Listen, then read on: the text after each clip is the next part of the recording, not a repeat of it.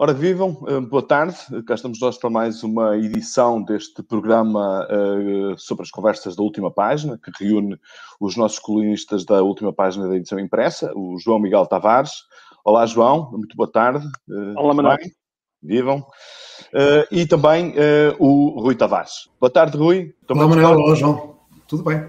Oi. Bom, muito bem, vamos, vamos começar então o nosso programa. Evidentemente é incontornável uh, ainda pegarmos em alguns ecos, ou se quiserem, em alguns estilhaços daquilo que foi o grande acontecimento da última semana e alguns dias, que tem a ver, portanto, com o despacho de pronúncia do juiz Ivo Rosa sobre uh, a Operação Marquês.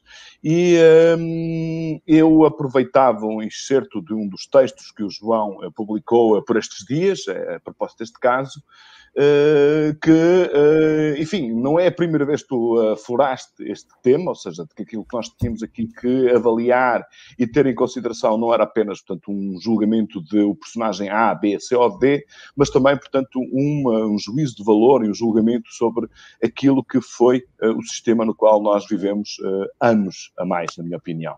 E então o João escrevia que um, nada do que está a passar tem a ver com o respeito pela justiça, porque se assim fosse, Joana Marques Vidal e Vitor Caldeira ainda estariam nos seus cargos e Ana Mendes de Almeida teria um gabinete na Procuradoria Europeia.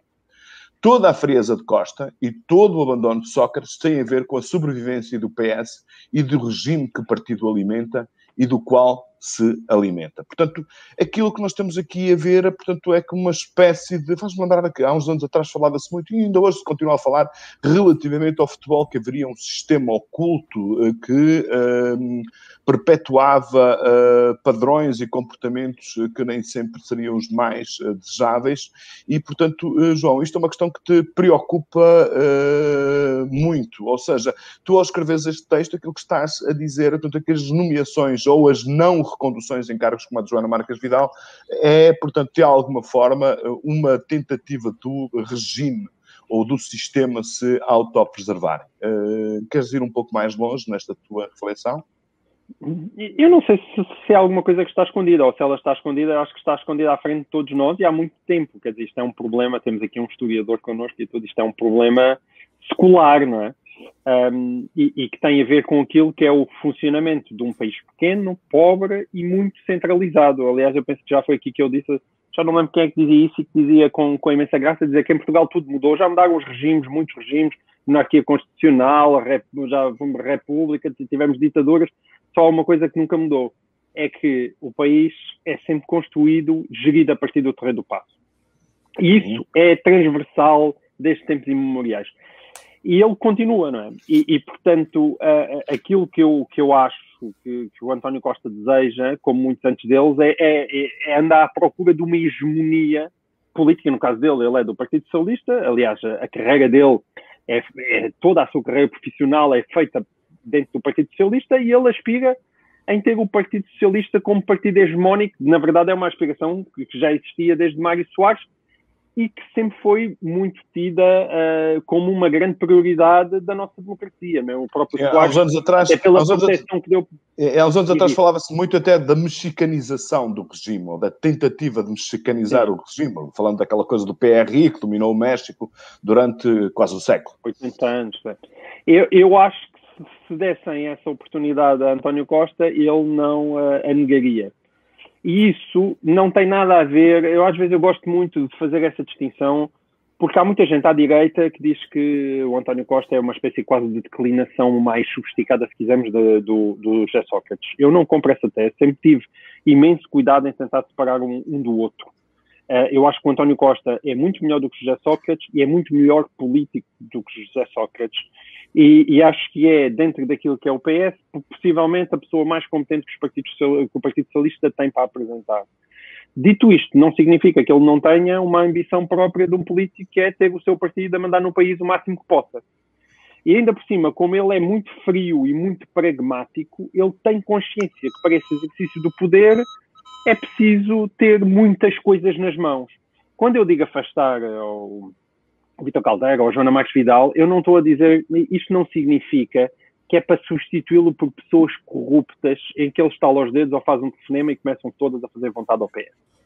As coisas são mais subtis do que isso. Isso é uma, uma, seria uma maneira muito cavernícola de fazer as coisas, se calhar uma maneira até quase socrática, digamos assim, porque acho que o Sócrates, como é um tipo menos sofisticado, foi diretamente uh, a jugular e foi isso que ele tentou fazer durante os seis anos de governo. O, o António Costa é uma pessoa bem mais subtil e não significa que agora a, a nova Procuradora-Geral da República lhe telefone todos os dias, não é? E ele lhe anda a mandar agora avança este caso, agora para isso. É evidente que isso não, não existe, não é assim que acontece. Mas existe uma grande diferença entre ter nos cargos pessoas independentes e que têm verdadeiramente vontade de fazer as coisas mudar e avançar, como era o caso da Joana Marques Vidal, ou de repente simplesmente escolher uma pessoa mais institucional, mais preocupada em manter os equilíbrios do regime, mais cuidadosa, não é? Com mais atenções. E eu acho que é esse perfil que António Costa deseja, é atrás desse perfil que ele anda atrás. E isso tem consequências muito grandes quando eu acho que Portugal tem os problemas que tem e que esses problemas tendem-se-ão a agravar à medida que temos um Estado cada vez mais pesado e uma sociedade civil cada vez mais frágil, que é agravada por imensas coisas. Já foi agravada na altura da Troika, agora é agravada na altura da pandemia. E aquilo que nós continuamos a ver é um, um grande concubinato entre política e economia e, hoje em dia, também, também justiça. Não é? Nós tivemos casos muito graves no Tribunal da Relação de Lisboa, um, e, e, isso preocupa-me. Eu, eu, já escrevi sobre também o acórdão. Aquele acórdão do Tribunal Constitucional é, é, uma coisa que me preocupa. Eu, aliás, ainda devo voltar a escrever sobre isso. Não tem a ver, mais uma vez, que, que tenha que existir suspeitas de corrupção, que é logo que as pessoas pensam que alguém recebeu dinheiro para escrever aquilo. É mais subtil do que isso. Então é sempre as mesmas pessoas, nos mesmos sítios, a transitar entre o mundo político, o mundo da advocacia, o mundo da justiça, e enquanto nós tivermos este país completamente concentrado no terreiro do passo e, e, e, e, controlado por elites de 30, 40 mil pessoas que sejam que vivem, que vivem em Lisboa e que toda a gente conhece todas umas às outras e que frequentam todos os mesmos restaurantes, enquanto o país for isso, o país não vai longe. É, isso para mim é absolutamente óbvio. Não há nada de novo aqui, hein? esta conversa e depois lá vem alguém. O Rui agora, se pudesse, sacava da sua bibliografia do século XIX e vinha aqui, este já disse isto, este isto, este isto, aquilo. E é verdade. Agora, isso, uh, lá está, para, para citar o velho Vasco Polito Valente, epá, era ótimo, não é? Tu escreves uns textos magníficos, extremamente amargos extremamente lúcidos. O problema, olha, eu disse, acho que até, não sei se foi no discurso do, do, do 10 de junho, é que nós e depois confundimos a lucidez, é uma espécie de cinismo neste país. Percebes? A tua forma de ser lúcido é dizer, ah, bem, se foi assim desde sempre, pá, como é que queres que as coisas mudem? Não sejas ingênuo. E pronto, e andamos sempre neste ramo-ramo. E isso é muito deprimente. Sim, tu estás aí a falar de uma questão há uns anos atrás, há muitos anos atrás, quando se começou a discutir com mais intensidade a racionalização, eu lembro-me que o João Cravinho disse que uh, a única forma de se avançar com uma reforma do Estado era eh, com a criação portanto, de regiões administrativas eh, constitucionalmente previstas. Eu, por acaso, sou muito sensível a esse teu argumento, porque acho que nós continuamos a ter um modelo de Estado para um país do século XXI que continua a ter mais ou menos regras do século, quase até da Idade Média. Estou a exagerar, evidentemente, mas eu acho que essa, de facto, é uma questão muito importante e até, se estiverem de acordo, um dia destes fazemos um especial sobre a organização do Estado e, o, e de facto, esta, esta ideia de que eh, é possível governar um país no século XXI mantendo uma espécie de modelo cibernético em que há um computador central que quer controlar tudo aquilo que acontece em qualquer sítio deste, deste país. Sim. Enfim, a, a, opacidade, a eficiência, a democracia, na minha opinião, portanto, ficam sempre comprometidos e acho que essa, de facto, Sim. é um problema que nós, uh, uh, que nos atravessa aqui, uh, enfim, que está presente em várias dimensões do problema do, do, do, de Portugal que nunca mais, que nunca mais se, se, se, se avança. Mas há aqui Deixa-me só acrescentar uma frase, deixa-me só acrescentar isso, que é aquilo que o Ivo Rosa fez, as pessoas hoje em dia, é, é curioso que eu, eu, eu, eu tinha a fama de viver obcecado por José Sócrates durante tanta década, e, e agora eu ouço e, e, sinto é que o país está obcecado também pelo José Sócrates, agora sim de maneira errada, porque José Sócrates está morto. Aquilo que aconteceu ao Ivo Rosa, eu escrevi isso, nós já falamos daqui, é ele protegeu o sistema. Foi o sistema e o regime. Era aí que eu ia chegar. Ele protegeu o sistema Não é o Sócrates, é o sistema. Foram Era aí embora. que eu queria chegar. Portanto, eu queria recordar precisamente essa, essa parte que tu escreveste. Portanto, é que uh, uh, Sócrates, por muito protagonista que fosse, por muito brilhante uh, que fosse, a urdir qualquer tipo portanto, de mecanismos de controle do Estado sobre a sociedade, ou neste caso sobre a atividade privada, ele, de alguma forma, portanto, aproveitou-se da existência de donos disto tudo, de uma cultura clientelar entre altos negócios e os interesses do Estado, e, portanto, uh, e, essa, e essa, de facto, esse problema uh, no despacho do Ivo Rosa uh, prescreveu. claro. Rui, que e é António que... Costa, António Costa só não faz a mesma coisa. António Costa só não faz a mesma coisa que o José Sócrates porque não é a mesma pessoa que o José Sócrates. O problema é, eu queria que ele não pudesse fazer. E a minha, a minha medo é que, se não fosse o António Costa, se aqui vier outro José Sócrates, como as coisas não mudam, acontece outra vez o mesmo. Estamos ou seja, neste momento, António Costa tem o mesmo poder, ou talvez mais, do que aquilo que José Sócrates tinha, sobre a economia, sobre tudo. E isso é que é assustador. Ele não pode ter esse poder. O primeiro-ministro de Portugal não pode ter o poder que hoje em dia ele tem. E isso é, é, é aquilo que me preocupa. Desculpa, já te interrompi várias vezes, agora vão-me calar. Não, não, sem problema. Rui, uh, queres pegar? Queres fazer uma reflexão sobre isto que Sim. tem eu vou tentar, vou tentar corresponder e até exceder às expectativas do João Miguel, não, não, não citando já de imediato bibliografia do século XIX, mas, mas lamentando que epá, uma das coisas que está a acontecer com este caso do Sócrates é a completa cooptação da linguagem clássica filosófica, não é? Porque socrático quer dizer uma coisa no mundo todo e quer dizer uma coisa completamente diferente e até oposta em Portugal, não é? Porque o Sócrates, o original, é aquele homem que decide aceitar uma condenação injusta e beber a cicuta até ao fim, em nome de preservar a dignidade da polis ateniense, porque se a polis decidiu assim, ele tem mais é que é que, bem, enfim, aceitar o seu destino, de qualquer forma é bom, porque um filósofo que passou a vida a examinar-se uh, tem que acolher a morte, porque é aí que ele saberá finalmente se é verdade ou não é verdade aquilo em que se andou a auto-examinar. O Sócrates, nosso, é, uh, salvo seja, é o contrário disto, é o homem não examinado, nunca fez um exame de consciência, nunca, não há nenhum momento nestes anos todos em que ele, em, em algum ponto, diga, não, de facto eu ali não fui cuidadoso, ou menos isso, sob pena até de se estar a incriminar. Eu acho que ele se está a incriminar, e, e, é uma divergência grande que eu tenho em relação ao João Miguel. Eu acho que a acusação mais sucinta que agora, depois da, da, do, do, despacho do juiz Ivo Rosa, uh, resulta. Uh, é, uma, é uma acusação que é muito difícil a Sócrates uh, fazer o mesmo passe de mágica que faz com os outros, porque ele passou o tempo todo a dizer que era verdade, que tinha aceitado este dinheiro e por aí afora. Ora, isso em si já é um crime, mas depois, por outro lado, além do socrático e socratismo, querer dizer coisas completamente diferentes e até opostas, porque no caso de Sócrates, ele recusa-se a aceitar um julgamento, mesmo que isso implique uh, uma quase política de terra queimada sobre a polis. A polis que se diz o que ele quer, essa farsa, portanto, é, um, é, de facto uma espécie de Sócrates ao contrário, Sócrates o clássico.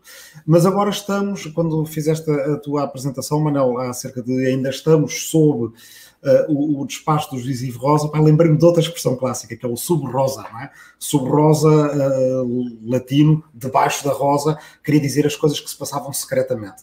Pá, e enquanto o João Miguel falava, eu estava aqui a, a jogar com uma data temas do sub-rosa, porque o que se passou entre Sócrates e Carlos Santos Silva foi sub-rosa, ou seja, secretamente, com linguagem cifrada, as fotocópias, aquilo que eu gosto muito, etc. E, portanto, esse é um dos temas em que basicamente nós temos que explicar José Sócrates, Carlos Santos Silva e aquela relação estranha, e depois pode haver outros casos subsequentes em que explicamos como é que Carlos Santos Silva de repente tem 30 e tal milhões, 34, não é?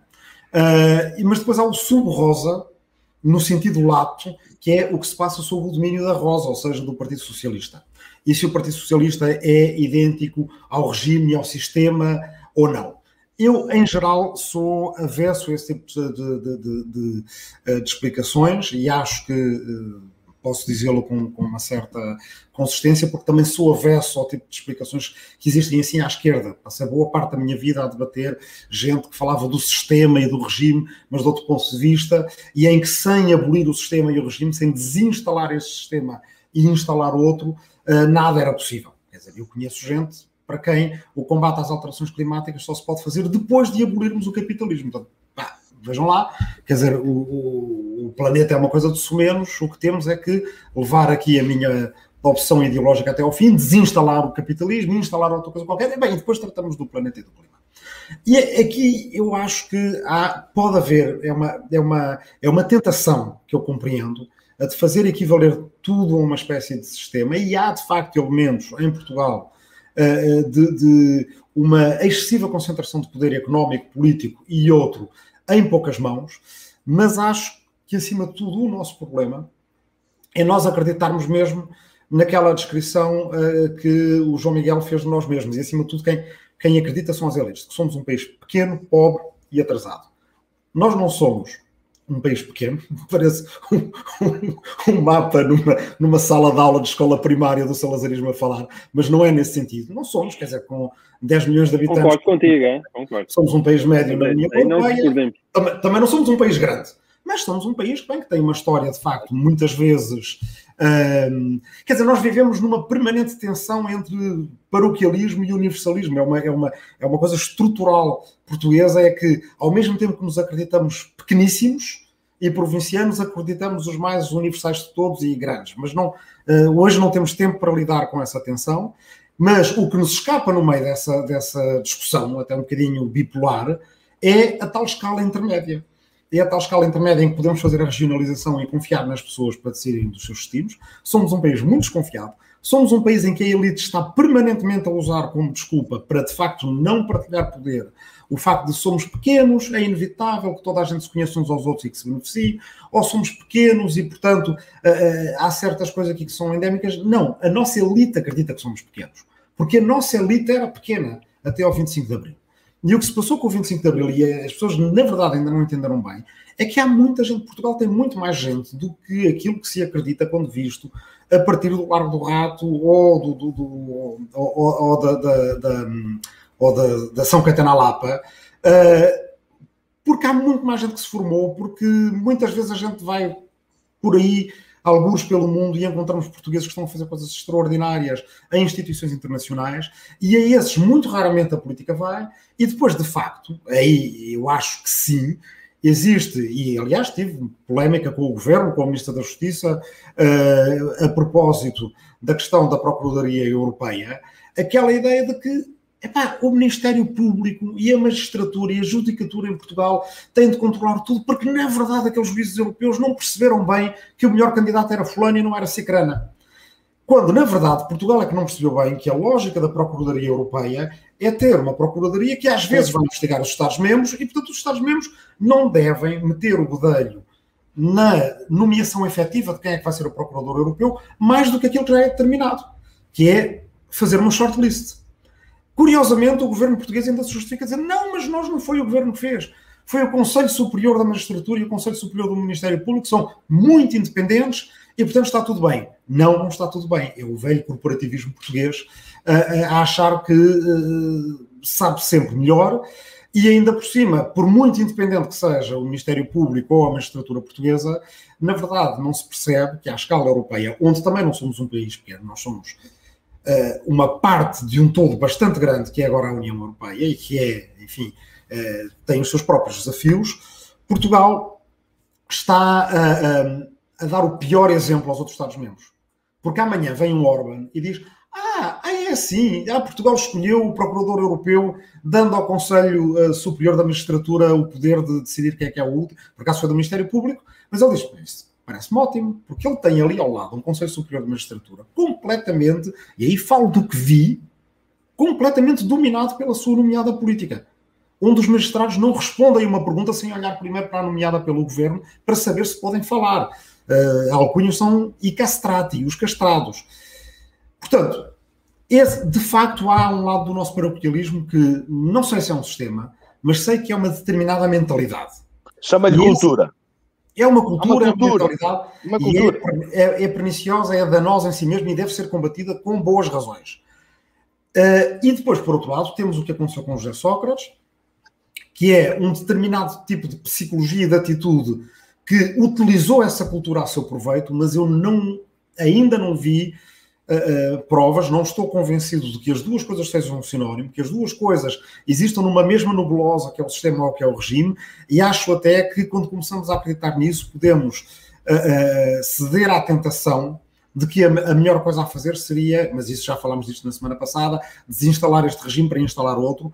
Eu acho que ainda há muito para fazer para cumprir o que este regime deveria ser. E de facto, há bocado falavas na regionalização, está na Constituição. Portanto, fazia parte, sem aquilo, de facto, o nosso regime de 74 é que não está completo. Nós continuamos a não confiar nos portugueses para lá do Terreiro do Passo para decidirem dos seus destinos. Um, e falta cumprir isso. Falta cumprir essa, essa, essa parte e espero que este, que este caso nos permitisse melhorar naquilo que nos falta fazer, mais do que tentar uh, acabar com isto e partir de novo. Não, não, repare, eu acho que quando se fala, portanto, quando se fazem denúncias ao sistema, não se fazem pegando naquela necessidade de instaurar uma terceira ou uma quarta república, ou seja, reconstruir tudo de novo. Não, é, é, é melhorar. É aquilo que nós temos. Ninguém fala portanto, da democracia representativa, do Estado de Direito, não há nada disso. Uh, agora, que dentro deste modelo há aqui algumas coisas que são de facto praticamente eternas, uh, que se criou, que se cristalizaram, e depois há aqui uma coisa muito curiosa, enfim, só para passarmos para, o próximo tema, que é a propósito disso que nós estamos aqui a falar, portanto, da necessidade de nós termos um Estado mais moderno, mais ajustado às dinâmicas das pessoas, das empresas, das, das regiões, uh, um Estado que esteja próximo dos problemas e seja capaz de uh, decidir em função daquilo que são as diferentes realidades,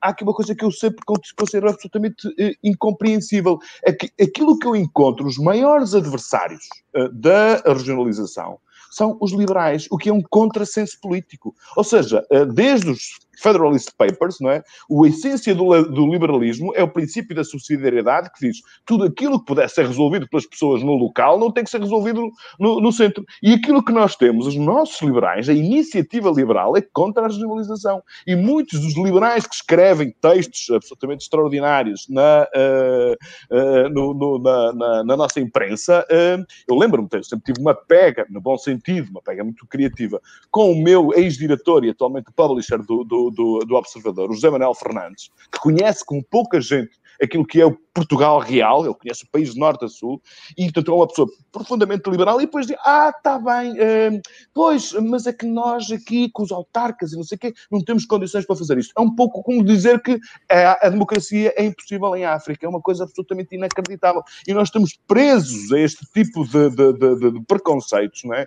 Que continuam a olhar para o país como no tempo da cacicagem das eleições, não é? Das, das chapeladas em que o, o, o, o autarca de, de determinado, determinado local controlava aquilo tudo. O país já não é isso, felizmente já não é isso, e é, é bastante é não, Nós vivemos num, num, paradoxo, é que eu chamaria o paradoxo do Pombal, que é para fazer a revolução cultural que o país precisa, para poder ser verdadeiramente o tal país, a tal Inglaterra, a tal uh, uh, o que quer que seja de muito avançado, dependendo de cada uma de, dos partidos ou das famílias políticas sonham, é preciso vir um Dom Sebastião que por decreto, crie o tal país democrático participado, o tal em que finalmente poderíamos regionalizar. Portanto, estamos sempre a adiar-nos à esquerda por causa de umas, de umas razões. Uh, o PS também supostamente era um partido pró-regionalização, mas na verdade custa muito. Pá. É verdade. É nada... Custa muito esvaziar o Terreiro do Passo e aqui há uma coisa que me, que me faz uma certa impressão, é que na verdade o Terreiro do Passo já não se chama Terreiro do Passo, há 250 anos, que é a Praça do Comércio. E a Praça do Comércio também se chama Praça do Comércio por causa do comércio, porque a ideia é os comerciantes pagaram, mas o que devia lá estar era, era a Biblioteca Pública do Reino. Mas o Pombal também teve 25 anos, 27 anos no poder e não fez nada disso, portanto, é. E quando é centralizam, e quando centralizam, nomeadamente contra, com aquela entidade que supostamente vai vigiar os poderes uh, que, é, que ainda agora escreveram sobre isso, do, do, diretamente derivada do Tribunal Constitucional, não é? Essa sim metem-na em Coimbra. Isso é que é extraordinário. Uhum. É, isso é que é extraordinário. Sim, mas isso é o modelo alemão. Portanto, o Tribunal Constitucional alemão está em Carlos não é? E, portanto, não, existe essa prática de, haver, de haver vários... Não, haver certo, vários... mas isso eu acho ótimo. Mas o Tribunal, por enquanto, ainda cá está. Eu acho que graça é quando tu, de repente, fazes uma espécie de observatório para analisar, para vigiar, seja a corrupção, seja a maneira como o Estado funciona, essa é que mete em Coimbra quando está tudo no correr do passo. Esse é que devia cá estar. Mas, oh, oh, oh, João, mas isso na lógica dos seus argumentos até pode fazer sentido. Porque de facto estar tudo próximo, é, é havendo alguma distância, dá-nos alguma esperança ou expectativa de que, que, as coisas possam ser vistas também um pouco mais à distância e não parte talvez, daquela talvez. panelinha em que está tudo ali, eles almoçam todos, vão todos ao mesmo restaurante, conhecem-se, vão a, a, às vernissagens do final de tarde, têm os pequenos almoços dos hotéis. Epá, é, é, é, é enfim, Mas também, de qualquer forma, a, a elite jurídica em Portugal sempre esteve espartilhada entre Coimbra e Lisboa, isso é. não mudou coisa. Nem isso aí também não faz todos em Zoom, portanto não, não, é, não é por aí. Não, é, agora repara, portanto, tens muitas coisas. Eu, há uns anos atrás, eu estava a fazer uma reportagem na Noruega e, na, na altura, portanto, uh, o governo norueguês ia uh, criar a primeira rádio uh, privada. Sabes uma das condições que existia uh, no, no, no, caderno de encargos de, de, de, para, para, essa rádio é que a sede tinha que ser em Trondheim, ou seja, pá, é 2 mil quilómetros de Oslo, portanto, não podia ser na capital tinham uma preocupação de ocupar o território. Aqui que nós tivemos dois ou três casos que eu me lembro. Um foi o Laboratório Nacional de Investigação Veterinária, criaram uma construção financiada por, fundos europeus absolutamente gigantesca, numa terriola chamada Vairão, perto da, da, da, da, Póvoa de Varzim, que está vazia. Porquê? Porque os investigadores do. Uh, toda a gente que trabalhava no, no, Laboratório Nacional em Lisboa recusaram sair. Tivemos uma outra coisa que foi a tentativa, que já ninguém fala disso, que foi do Infarmed. Lembra-se daquela ideia do, do, do, é, do António Costa? O Infarmed vai para o Porto. É impossível, é impossível. Isto é de facto aqui uma coisa. Bom, mas uh, uh, se estiverem interessados um dia destes, fazemos só um especial sobre esta questão, porque eu estou de acordo que este é de facto um grande problema estrutural. Não, e, não, e não se fala. já há anos e não sei disto, não é? E é uma questão no de programa de recuperação. Agora, no programa de recuperação podia falar-se disso e não se fala disso.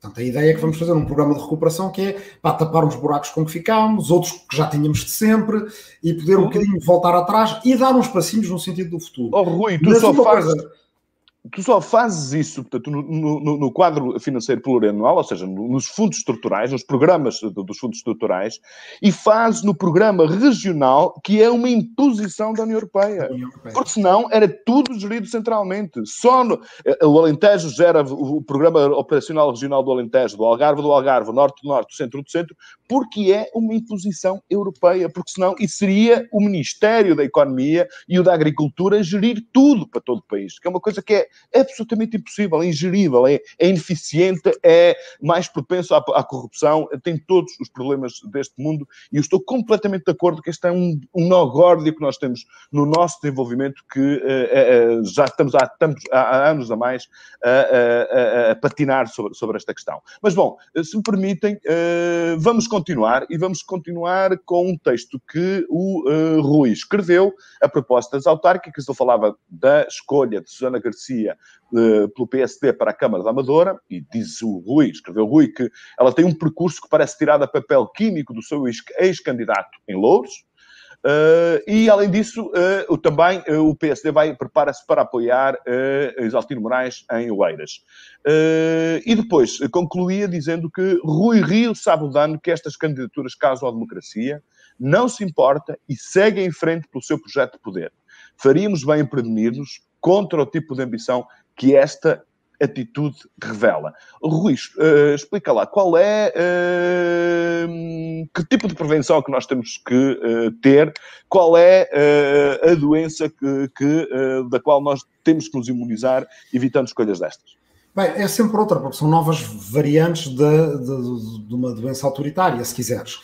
nós estamos ainda agora, e isso, a primeira parte do, do, da nossa conversa demonstra isso, ainda a discutir o caso Sócrates e o PS e por aí fora, com uma data de ramificações em que o debate não está fechado e que são ramificações interessantes. Por exemplo, deve o PS fazer uma autocrítica e como e de que modo uh, ao que se passou, ou seja, como foi possível eleger um primeiro-ministro, se calhar não com o escrutínio em algumas coisas que deveriam ter sido escrutinadas, e depois como foi possível, a partir do momento em que se começou a perceber que tipo de pessoa ele era, uh, que ele fosse defendido para lá, digamos, do seu prazo de validade, Uh, mas isso às vezes pode nos levar a uma propensão, sendo esse debate um debate válido, uh, de não, uh, basicamente, estarmos sempre a lutar a última batalha, quando já há batalhas novas que estão a decorrer. E uma delas, aliás, muito emparelhada nos últimos dias, por culpa do próprio Sócrates, que disse, como o João Miguel Tavares também mencionou isso, não hoje, mas noutras ocasiões, que basicamente está a tentar retrospectivamente justificar-se dizendo isto tudo aconteceu porque, no fundo, ele seria uma espécie de bode expiatório para que nascesse André Ventura. As duas coisas, de facto, estão emparelhadas no sentido em que José Sócrates leva a, a corrói a democracia de uma forma que depois André Ventura aproveita a brecha para eventualmente acabar com a própria democracia ou torná-la numa uh, chamada democracia liberal, ou quer dizer, democracia nenhuma. Uh, e aqui a grande questão para os partidos, nomeadamente para os dois grandes partidos, mas para todos, porque todos têm problemas, não há sistemas de uh, seleção de candidatos perfeitos, ninguém conhece exatamente a natureza humana e pode sempre haver uma surpresa. A questão é, não tanto se os partidos têm problemas ou não, mas se aprendem com eles e se criam mecanismos para que não volte a acontecer. E no caso do PS é muito importante, eu estou com o Pedro Delgado Alves, com, uh, com Ana Gomes, uh, com todos aqueles, com o Fernando Medina, aqueles que têm dito que isto tem que ser debatido e escrutinado, mesmo que chegue tarde, é um debate que é importante fazer. Uh, não podem escudar-se no brilhantismo da gestão política de António Costa para esperar que nunca tenham, na verdade, que discutir este, este assunto, porque podia ter acontecido no outro partido, mas aconteceu no PS, e portanto esse debate tem que ser feito no PS, e no PSD ainda não houve quase reflexão nenhuma a propósito de um líder de extrema-direita ter nascido no PSD, ter sido promovido pelo PSD, eh, quando já se percebia quem ele era, quando até o CDS, justiça seja feita ao CDS, abandonou a coligação em Louros, porque entendeu que o discurso do candidato, de, de, então do PSD, de Pedro Passos Coelho, André Ventura, uh, uh, era um discurso completamente avesso aos valores dos direitos humanos, da Constituição e do próprio personalismo que está nos estatutos do PSD. E este é um assunto importante, porque nós vimos o que aconteceu no mundo, não só em Portugal, quando os partidos se esquecem dos seus estatutos os partidos podem ter métodos de seleção de candidatos que são de uma forma ou de outra forma. As metodologias, as metodologias são diferentes. Mas o Partido Republicano, a certa altura, devia ter dito: este senhor Trump não está de acordo com os nossos valores e, portanto, faça lá as primárias de outro partido qualquer, mas não nas do Partido Republicano. E Pedro Passos Coelho, em vez de ter ido defender o seu candidato em Louros, já depois de todas as provocações uh, que, ele, que ele fez, uh, devia devia ter tirado o tapete debaixo dos pés. Devia ter dito esta candidatura não é do PSD. Ora, como não há autocrítica, as coisas podem voltar a acontecer. E com o Rui Rio estão a voltar a acontecer. O que é mais extraordinário, e daí que o título da minha crónica era uh, à segunda só cai quem quer, não é? Porque, como, como se diz, à primeira caem todos, à segunda só cai quem quer. E o PSD está a cair à segunda, no caso do apoio a Susana Garcia na Amadora e no caso do apoio que parece que vem aí Quer dizer, se nada disto for detido pelos próprios militantes do PSD, a Exaltino Moraes, que já não é um alegado corrupto, é um corrupto. Uh, quer dizer, cumpriu a sua pena, tudo bem, mas. Sim, mas há aí uma questão. Há uma questão pelo PSD tem, tem que ser o PSD a corroer ainda um bocadinho mais a democracia. Mas aí, aí é uma questão, acho... portanto, há uma questão que tem sido colocada, tem sido levantada por várias pessoas e que, enfim, acho que é importante debater. De, para todos os efeitos, ele foi condenado, cumpriu a sua pena e, de acordo com aquilo que são as normas do Estado de Direito, ele eh, recuperou eh, a plenitude dos seus direitos civis e políticos. Portanto, Sim, e, e, e eh, Portugal a dizer sobre isso. Bah, tenho a dizer que Portugal não tem nenhuma lei de ficha limpa ou de ficha suja, e eu acho que, se, enquanto nos pudéssemos manter assim, uh, é, apesar de tudo, uma crença em que as penas são cumpridas e não inabilitam as pessoas para cargos políticos. Mas não é disto que eu estou a falar. O que eu estou a falar é do PSD, quer dizer, ele podia fundar o seu partido e ser candidato, foi candidato e até eleito, uh, é bom lembrar, isto não é um problema só das elites, uh, pelos oeirenses uh, numa candidatura independente. Agora, o PSD acha que é o, a boa mensagem, o bom sinal que está a dar ao dizer que nós vamos apoiar este candidato? Porque aí não há obrigação nenhuma, nenhum partido tem que ser obrigado a ter como candidato alguém que já cumpriu a sua pena. Ele mantém os seus direitos civis e políticos, não tem é que ser candidato daquele partido em particular. E aí isso leva-nos a Rui Rio. Uh, Rui Rio gosta de fazer pensar uma mensagem de, e uma imagem de homem sério, impoluto, banho de ética e por aí afora. Que é uma imagem não só muito esburacada, como ainda por cima revela na sua prática política que está. Uh, uh, isto, nem alguém quer chegar a primeiro-ministro dizer que é obcecado pelo poder, alguém quer chegar a primeiro-ministro, pensa todos os dias como chegar a primeiro-ministro, é normal, Mas, na verdade, começa-se a ver que Rui Rio uh, usa atalhos, seja os acordos com a extrema-direita nos Açores, seja este tipo de candidatos, uh, porque são conhecidos da televisão e por aí, em que transige com os princípios e a ética e os valores, e isso faz-me temer que Rui Rio seja outra variante do vírus autoritário. De facto, Rui Rio é culturalmente muito iliberal, se é que não é mesmo politicamente, e eu não sei se Portugal não se deveria escrutiná-lo bem e fazer essa análise, porque nós temos, para todos os efeitos, dois partidos de poder, uh, e eu não sei se Rui Rio, com os atalhos que está disposto em nome do poder uh, a usar para encurtar o seu caminho, se é uma pessoa que eu gostaria de ver como primeiro-ministro do meu país, independentemente de ser esquerda ou direita, pelo seu autoritarismo e pela sua propensão a fechar os olhos ao iliberalismo. João, uma bela deixa. Eu celebro o facto uh, do Rui. Houve uma altura que a esquerda em Portugal parecia apaixonada por Rui Rio. Não foi assim há tanto tempo. Eu não sei se é foi por ele tentar fazer aquela aproximação, porque vinha aí, queria colocar que ele não era de direita, que era um centrista, que era um homem de centro. Houve uma tentativa de aproximação ao António Costa. Um, eu, enquanto nessa altura a esquerda estava muito apaixonada por ele, eu tentava uh, recordar exatamente isso. É que o perfil de Rui Rio sempre foi um perfil de centro autoritário. Uh, eu não acho que ele seja de direita necessariamente em questões, uh, por exemplo, económicas ou mais liberal, digamos assim, mas é de facto uma pessoa que tem uma estrutura autoritária e que tem, por outras razões, não certamente por ser por ter alguma suspeita no seu, no seu caminho, que não tem, não é? Toda a gente que o conhece diz que é uma pessoa impoluta, mas tem uma visão, mesmo em relação àquilo que é a justiça e ao Ministério Público, um desejo de lhe ter a mão em cima muito, muito acentuado. Isso para mim sempre me parece, sempre me pareceu bastante evidente. Eu, aliás, até com um, um, algum gostinho pela provocação, eu dizia que as, cheguei a escrever que as pessoas andavam todas muito entretecidas contra a aventura e que o maior problema possivelmente poderia ser o Rio isso não me chega propriamente a, a espantar. A Susana Garcia, de facto, tendo em conta o perfil dela, parece mais uh, uma candidata do Chega do que propriamente do PSD. Um, embora eu não, eu não me atreveria como o Rui a equipará-la como se tivesse o mesmo percurso, acho que o André Ventura é um bicho diferente e ele é perigoso porque é muito mais inteligente do que a maior parte das outras pessoas que andam ali nesse campo. O, o André Ventura é de facto um tipo muito inteligente o que pode dar, hum, pode, o que pode agravar mais o seu caso, ou pode beneficiar, dependente do caminho, quando ele quiser levar o Chega, não tenho dúvidas nenhumas, já disse isto aqui muitas vezes, que o Ventura tem, é uma estratégia para tentar chegar ao poder e, de certa maneira, tentar tomar conta, se calhar, de uma certa direita. Mas uh, mais depressa, se ele achar que uh, essa chegada ao poder se, se tem que ser conseguida um bocadinho mais ao centro, mais coisa, ele se muda para o centro do que, do que propriamente para a extrema-direita. Eu diria, aliás, que esse se calhar até é mais o seu percurso natural. Agora, não há dúvida, não há dúvida nenhuma de que aquela que é a direita que eu gostava de ver no poder não está lá e não vai estar durante imenso tempo. A única coisa que eu discordo do Rui é quando ele apresenta o PSD como um partido de poder.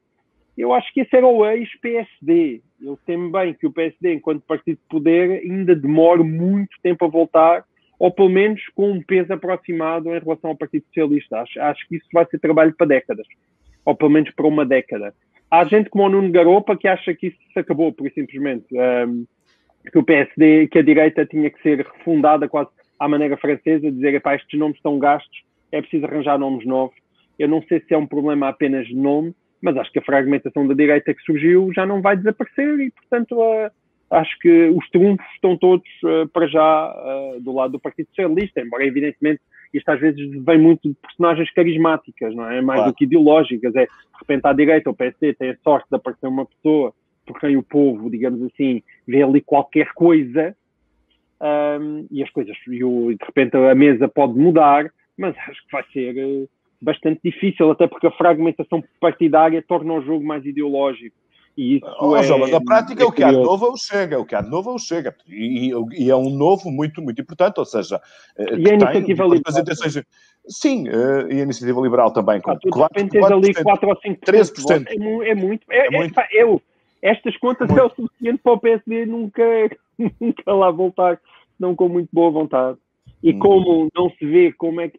Essas é as contas do Rio, não é? É somando um dia, somando os votos do Chega, da Iniciativa Liberal, do PSD, nós conseguimos ter mais do que a, do que a esquerda. Essas contas, apesar de tudo, são muito mais fáceis de fazer e de chegar lá do que achar que o PSD algum dia vai voltar a ter uma maioria absoluta ou, ou, ou estar tão próximo de uma maioria absoluta que se pode dispensar o Chega. E isso não, não, vai, não vai acontecer. É, esse mundo eh, por aí acabou, eu acho. Isso vai, mas deixa-me fazer a tua pergunta, João. Deixa-me fazer a tua pergunta. Portanto, independentemente da valia de uma candidata como Susana Garcia para uma Câmara como amadora, uh, o eleitorado urbano, embora lá está com alguns problemas de natureza social, uh, um, a contabilidade final para os resultados do partido, uh, que impacto é que isto, uma escolha de uma pessoa como esta, com, com uma candidata com este perfil, com aquilo que ela disse, vai ter naquele eleitorado mais de centro-direita direita moderado do eh, PSD. Se é que pode ter algum.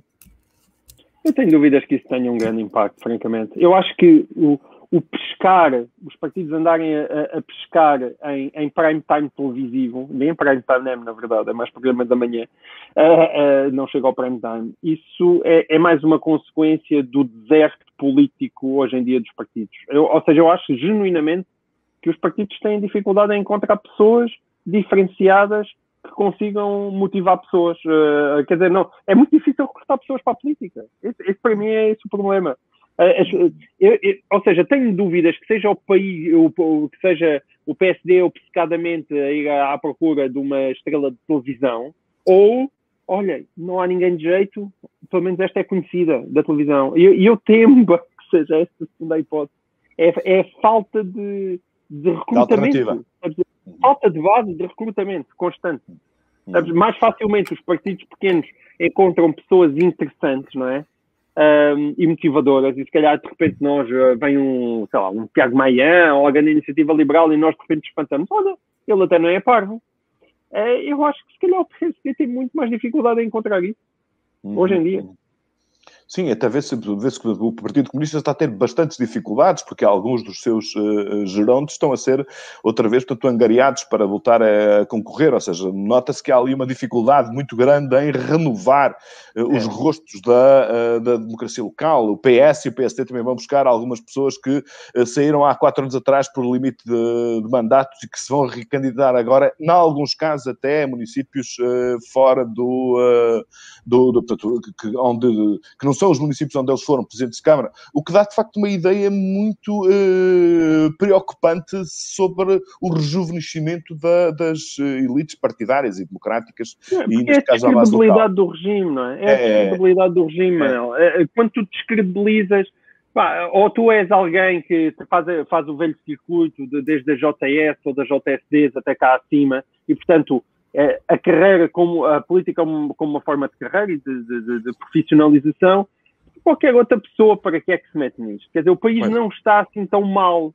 Quer dizer eu, eu acho que lá está isto se tivesse uma nova revolução se tivesse alguma coisa de brutal em causa é capaz. Eh, eu aliás partidos como a iniciativa liberal se calhar é gente um pouco mais politizada que sente um bocadinho esse desespero. Mas acho que isso ainda não está não está de facto generalizado e quando tu sais és uma grande cabeça. Vais para quê? Vais para a engenharia ou vais para, para, para, a Assembleia da República? Vais para um grande escritório de advogados ou vais para o Parlamento? Ah, não vais, vais para um grande escritório de advogados onde tu, se calhar, consegues fazer uma vida mais meritocrática, não é? Sem precisar propriamente de, de, de, de mais bem paga e, pelos e, e, já para não falar do bem paga. Mais bem é um paga e não isso. isso, isso. E sem assim, teres claro. aquela nato à partida, não é? Tu, eh, cada vez mais os políticos são suspeitos até prova em contrário. Muito bem, olha, vamos... Por, vamos... por boas razões. Sim, é uh, em, alguns, alguns casos, mas eu acho que aí, noutros casos não, também há... Não, os boas razões não é nos casos, é que a política tornou-se, de facto, uma atividade de vidarinhos em Portugal, percebes? Para tu chegares lá, eu acho.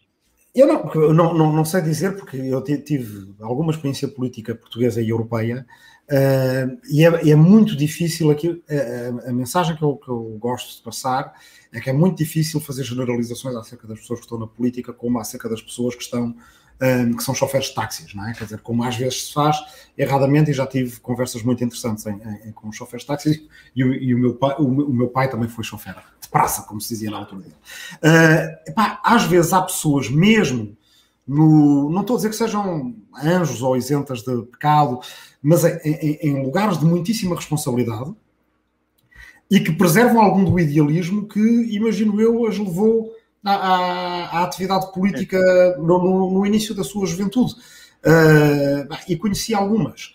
E depois, às vezes, um dos problemas estão são nos poderes intermédios uh, que, de, das pessoas que não são muito conhecidas do grande público, uh, que não, e, portanto, não estão a empenhar o seu nome, não, não vão destruir a sua reputação e, portanto, podem muito bem, por trás, menos conhecidas, aproveitar-se das instituições para que nada mude, não é? Um bocadinho como na série do, do, do Sim Senhor Ministro, os, os Sir Humphreys, não é? Uh, que também são um problema, um problema sério. Uh, eu cada vez mais acredito naquela máxima de que o, o poder mais do que corromper revela. Uhum. Uh, e aí, de facto, nós dizermos que o poder está cheio de videirinhos, uh, embora seja uma generalização perigosa, é uma generalização que tende a autorrealizar-se porque ninguém quer ser visto enquanto tal. E isso também é um problema antigo nosso. Eu lembro que no, no, no livro do José Cotileiro, do, do, do, do diplomata, uh, uh, esperem, José ou João? Não, é José. José. José. José. Uh, sobre o Alentejo, ele dizia que era, as pessoas eram vista, era vista com desconfiança aquele que se, que, que se entregava às, às funções públicas. Porque se não há nada para ganhar nas funções públicas, se o que há para ganhar nas funções públicas é uh, pouco dinheiro, muitas maçadas, a suspeita dos nossos concidadãos e por aí afora, de facto, o tipo que quer, o tipo ou a tipa que querem ir para lá, pá, alguma, algum motivo escondido Sim, claro. Porque ninguém oh, natural quer ir para lá. Mas, isto, mas, isto retroalimenta-se, é de facto um problema. Mas o ponto aqui é, se o sistema não tivesse realmente um grave problema, nós não levávamos um tempo inteiro a falar nele. E nós não fazemos outra coisa. Nós, aliás, nós já falamos disso aqui, nós não nos sentamos a dizer para onde é que isto agora vai, o que é que o país vai fazer, vai por aqui, vai por aquele lado, ninguém está já a discutir políticas práticas, tu levas o tempo inteiro a discutir o funcionamento do regime. E isso é uhum. significativo. Muito bem, e por falar em funcionamento do regime e por falar em modelos, temos aqui uh, uma pergunta de uns leitores, que é muito teórica, que dava para um congresso, uh, mas eu apelo à vossa capacidade de síntese, uh, que é uma pergunta colocada pelo nosso leitor, ouvinte, telespectador Miguel Magalhães, que ele diz: é a democracia um modelo que de facto se encaixa com os ideais comunistas? Ou mesmo socialistas, ou seja, pondo a pergunta de outra forma, portanto, eh, é possível coexistir as ideias comunistas com um modelo democrático, ou mesmo um modelo, ou mesmo não só os comunistas, mas também os socialistas, é possível?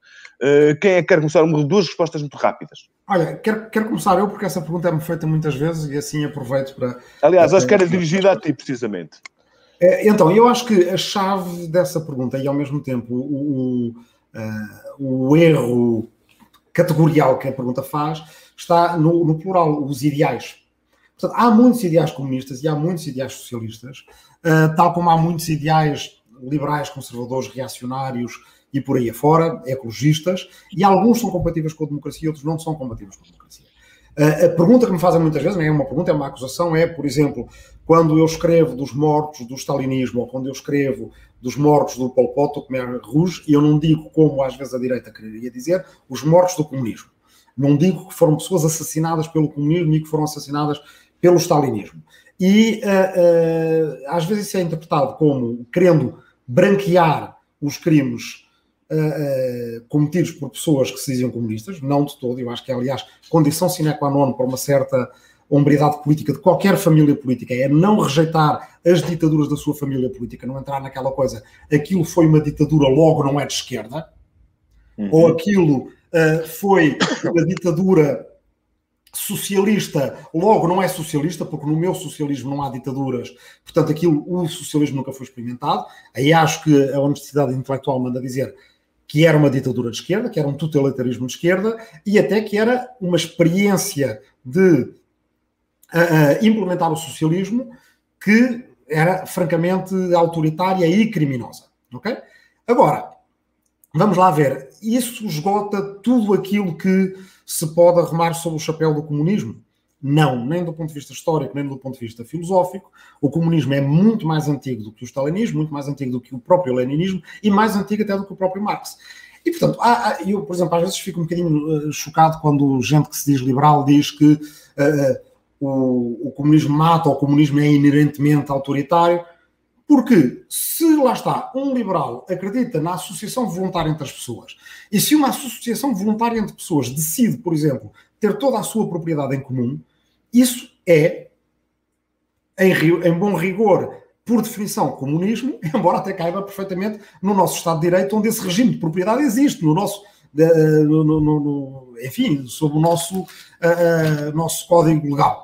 Uh, os jesuítas no, na América do Sul, no século XVII e XVIII, eram ao mesmo tempo um regime autoritário e teocrático e comunista, mas não é impossível imaginar que possa haver um regime comunista e democrático. E, portanto, eu digo isto em defesa do rigor terminológico, mais do uhum. que em defesa, não é certamente em defesa da minha família política, porque eu não defendo nem a coletivização da propriedade, nem a estatização da propriedade, eu defendo uma economia mista, com setor uhum. público, setor privado e setor oh, cooperativo. Oh, Rui, mas muito mas, rapidamente. Mas, mas não é rapidamente. é impossível uh, imaginar um comunismo compatível com a democracia. E quanto ao socialismo, para terminar, então aí não precisamos imaginar porque o socialismo democrático existe, a social-democracia de origem uh, em partidos socialistas e trabalhistas não só existe, como eu até direi que é o modelo de Estado mais invejado e de maior sucesso uh, na, no século XX. Porque a social-democracia escandinava conseguiu, epá, de certa forma,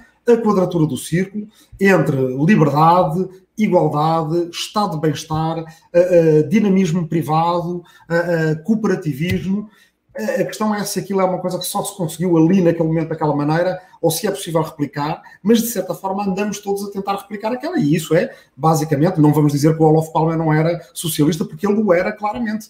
Uh, e, portanto, é um socialismo democrático. O Bernie Sanders é um socialista democrático.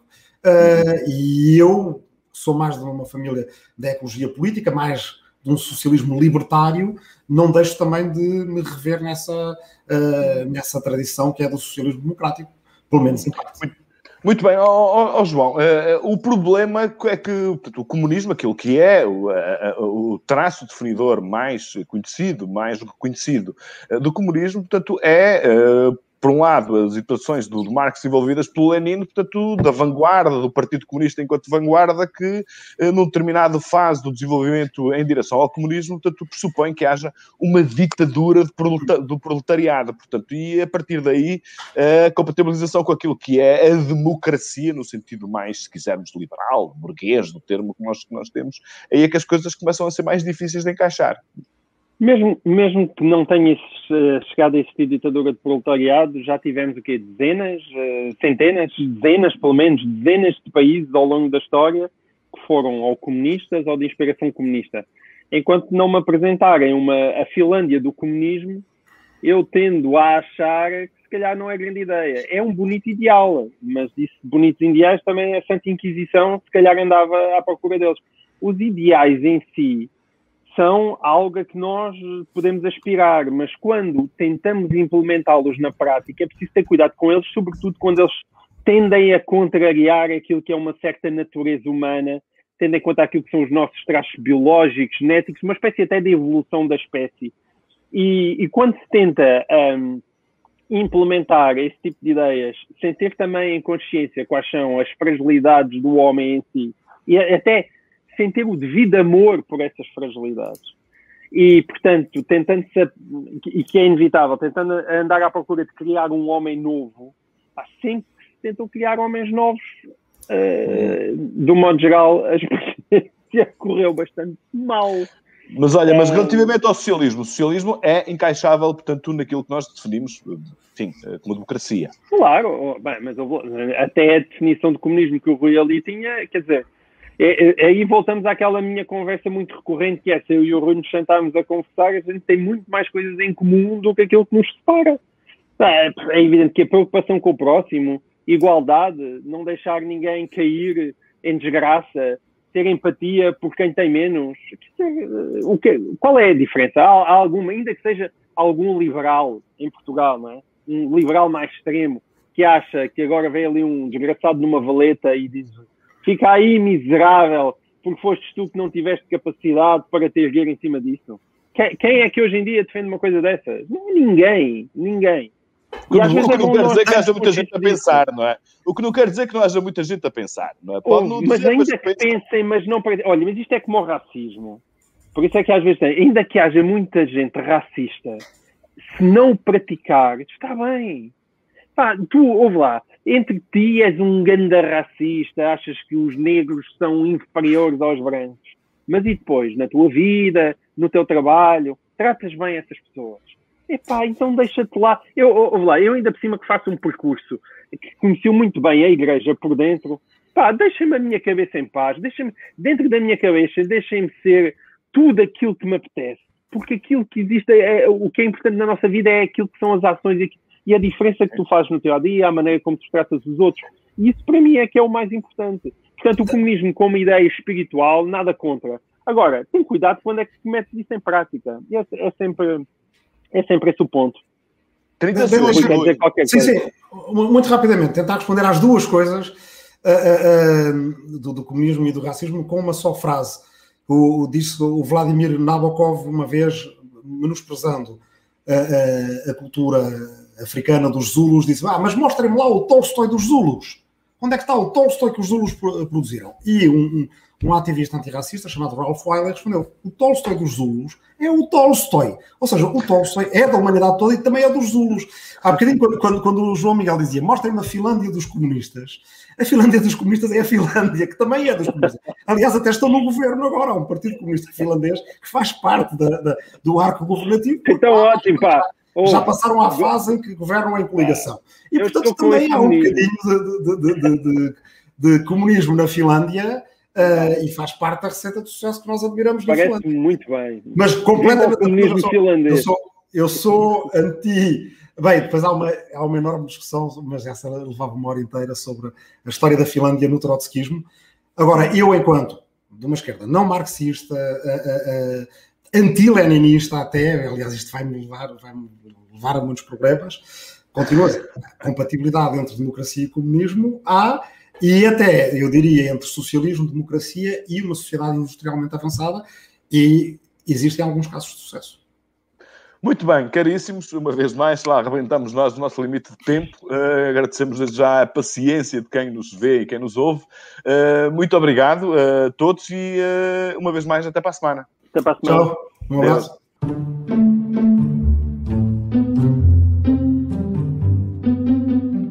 O público fica no ouvido.